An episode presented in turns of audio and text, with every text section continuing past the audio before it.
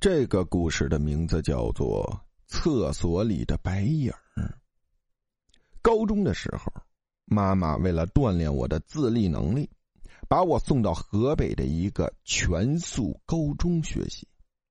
那是一个新学校，我们是第一批学生，但人数不少，又都是同样大的孩子，很快就熟悉了，折腾的很欢，甚至很过分。我们女生是四个人一个宿舍，一个楼层两个卫生间。当时我们宿舍的大姐是一个胆小不合群儿的女孩，所以我们经常戏弄她。有一天晚上，她要去厕所，问我们谁去，我们要吓唬她呀，当然都说不去了。看着她出去的背影，我们坏笑着跟在背后，可是没想到她这次去这么快。我们三个竟然没看见他往哪个厕所去了。这时，一个白色影子一晃进了右边的，慢慢悠悠，似走似飘。不知为什么，我的背后突然一凉，但很快又一想，来吓唬人的怎么能把自己吓到啊？太丢人了。但我能感觉我同伴的害怕，这是我提议的。咱们跟进去，等他出来，吓他一跳。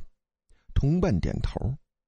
夜晚的女厕所显得更加阴暗潮湿，略带腥气，使我们很不自然，而且静极了，连我们的心跳都听得很清楚。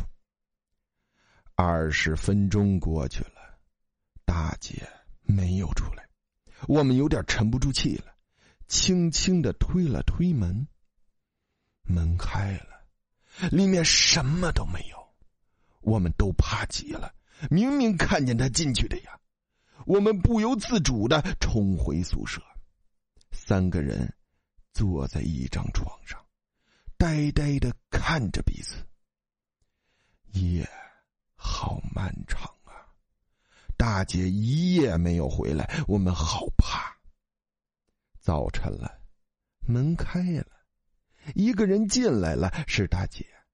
我们扑上去抱她，她愣着，说：“你们怎么了？”我们一五一十的说了昨晚的经历。她说：“昨天她出去上厕所，正好接到家里的电话，说有急事儿，就请假回家了。厕所根本没去成。那厕所里的白衣女孩到底是谁？成了一个。”永远的谜。好了，故事到这里啊就结束了，感谢大家的收听。